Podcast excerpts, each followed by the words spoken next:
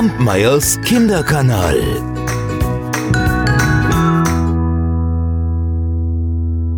Vor langer Zeit lebte einmal in einem kleinen Dorf ein Ehepaar.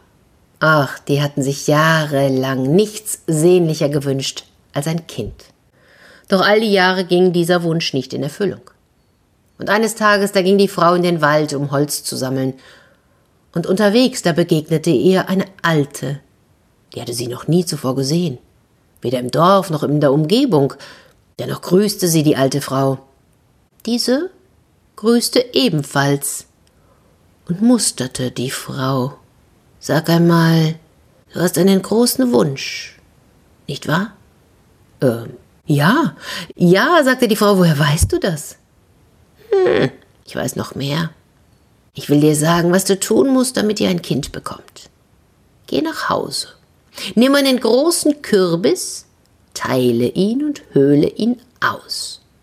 Dann fülle ihn mit Milch und bevor du schlafen gehst, trinke diesen Kürbis aus.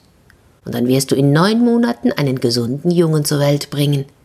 Und der wird in seinem Leben reich und glücklich werden.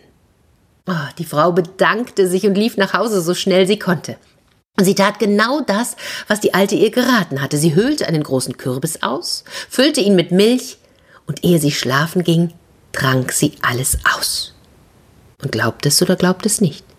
Sie wurde schwanger und nach neun Monaten brachte sie einen gesunden Jungen zur Welt. Ihr könnt euch das Glück jenes Paares kaum vorstellen. Ach, die Freude, die war riesengroß. Sie währte jedoch nicht lange, denn kurze Zeit nach der Geburt, da starb die Mutter. Und so blieb der Vater alleine mit dem Jungen und, und zog ihn groß, so gut wie er es halt konnte. Ja, und der Junge, der wuchs heran. Älter wurde er und immer älter und, und als er fast, ja, vielleicht zwanzig Jahre alt war, da starb auch sein Vater. Hm, dachte der Bursche, was soll ich jetzt noch hier im Dorf? Nachdem Vater und Mutter gestorben sind, ich will lieber in die Welt hineingehen und, und dort will ich mein Glück suchen. Und so verließ er das kleine Dorf und zog lange Zeit durch Wiesen und Wälder, zog über Berge und Täler, durch ferne Städte und Länder. Und eines Tages erreichte er eine Stadt, über die ein König herrschte, der eine zauberhaft schöne Tochter hatte. Der König hatte seine Tochter demjenigen zur Frau versprochen, der ihm etwas bringen konnte, das es zuvor auf dieser Welt noch nicht gegeben hatte. Wem das nicht glückte, der sollte getötet werden. Viele schöne und kluge junge Männer hatten dabei ihr Leben verloren. Eines Tages ging unser junger Mann durch die Stadt.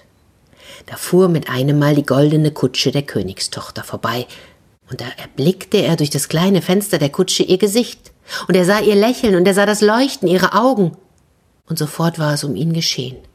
Er konnte an nichts anderes mehr denken. Und so machte er sich schließlich auf den Weg zum König. Herr König, sagt mir, was es auf der Welt noch nicht gibt, und ich bringe es euch. Was immer es auch sein mag, ich habe eure Tochter gesehen, und ich muss sie zur Frau gewinnen. König schaute ihn an, du Dummkopf. Das sollst ja du herausfinden, was es noch nicht gibt. Ah, was für eine törichte Antwort. Aber weil ich heute guter Laune bin, werde ich dich nicht töten, sondern in den finstersten Keller werfen. Ha, da sollst du verschmachten. Vielleicht fällt dir ja dabei was Neues ein. Und so schleppten die Wachen den jungen Mann in ein finsteres, feuchtes Loch. Und da lag er und dachte an die schöne Königstochter, die er wohl in seinem Leben nie, nie, nie wiedersehen würde. Und erfüllten sich seine Augen mit Tränen, während er daran dachte, und, und er weinte. Und mit einem Mal wurde es ganz hell in seinem Kerker. Da stand plötzlich eine, eine lichte Frauengestalt vor ihm. Höre, sagte sie, höre, ich bin Matuja, die Königin der Feen und ich bin gekommen, um dir zu helfen. Und dann holte sie aus ihrem weiten, weißen Gewand ein, ein hölzernes Kästchen. Und dieses Kästchen, das hatte ein Loch in der Mitte. Und dann holte sie noch einen hölzernen Stab. Und beides reichte sie dem Jüngling. Und dann sagte sie, nun reiße mir einige meiner langen Haare aus, spanne sie über das Loch des Kästchens und über den Stab. Jetzt mal ganz ehrlich, der Bursche, der war so erstaunt, der konnte gar nichts sagen. Er tat einfach, was sie von ihm verlangte. Und als er schließlich die Haare sowohl über das Loch des Kästchens als auch über den Stab gespannt hatte, da lächelte sie. Nun fahre mit dem Stab über das Kästchen, so dass sich die Haare auf, auf dem Stab und die Haare auf dem Kästchen berühren. Ja, und auch das tat er. Und so kamen einige Töne aus dem Kästchen hervor, aber es war ein schauriges Gequietsche. Hui, hui, sagte die Fee Matuja, es fehlt noch etwas, gib mir das Kästchen noch einmal. Und dann nahm sie es und lachte in jenes Loch ihr silberhelles Lachen hinein. Und dann begann sie zu weinen und ließ ihre Tränen in das Loch des Kästchens fallen. Nun versuche es noch einmal, sagte sie zu dem jungen Mann und reichte ihm das Kästchen zurück. Als er jetzt mit dem Stab darüber fuhr, da, da kamen Töne und Melodien daraus hervor, und es war Wunder, wunderschön, es klang wie das silberhelle Lachen und wie ihr Weinen. Und jetzt brachte die Fee ihm bei, wie man auf jenem Instrument spielen konnte, so dass, dass er lustige und traurige Lieder darauf spielen konnte. Ja, sagte sie, nun hast du etwas, das die Menschen noch nicht kennen.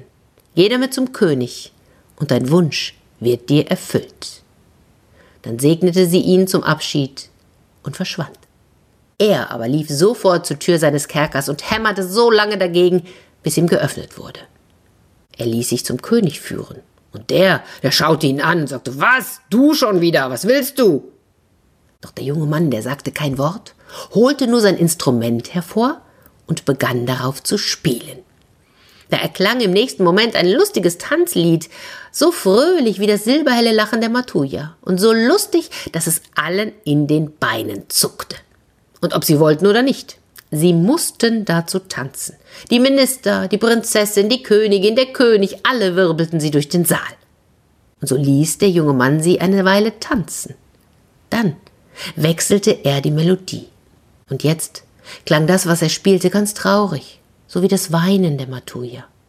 Alle im Saal blieben stehen, ließen die Köpfe hängen und begannen zu schluchzen. Selbst dem König rollten dicke Tränen über die Wangen. Und schließlich, schließlich beendete der junge Mann sein Spiel. Da trat der König auf ihn zu. Du hast uns tatsächlich etwas gebracht, das es bisher auf der Welt noch nicht gab. Du sollst meine Tochter zur Frau bekommen. Und die Prinzessin, die nickte und lächelte, denn der junge Mann und sein Spiel hatten ihr ausgesprochen gut gefallen. Und so feierten die beiden Hochzeit und lebten glücklich miteinander. Und so kam die Geige zu den Menschen. Und noch heute kann man daraus das silberhelle Lachen und das Weinen der Matuja hören. Es muss natürlich der oder die Richtige darauf spielen und man muss auch gut zuhören. Kampmeyers Kinderkanal.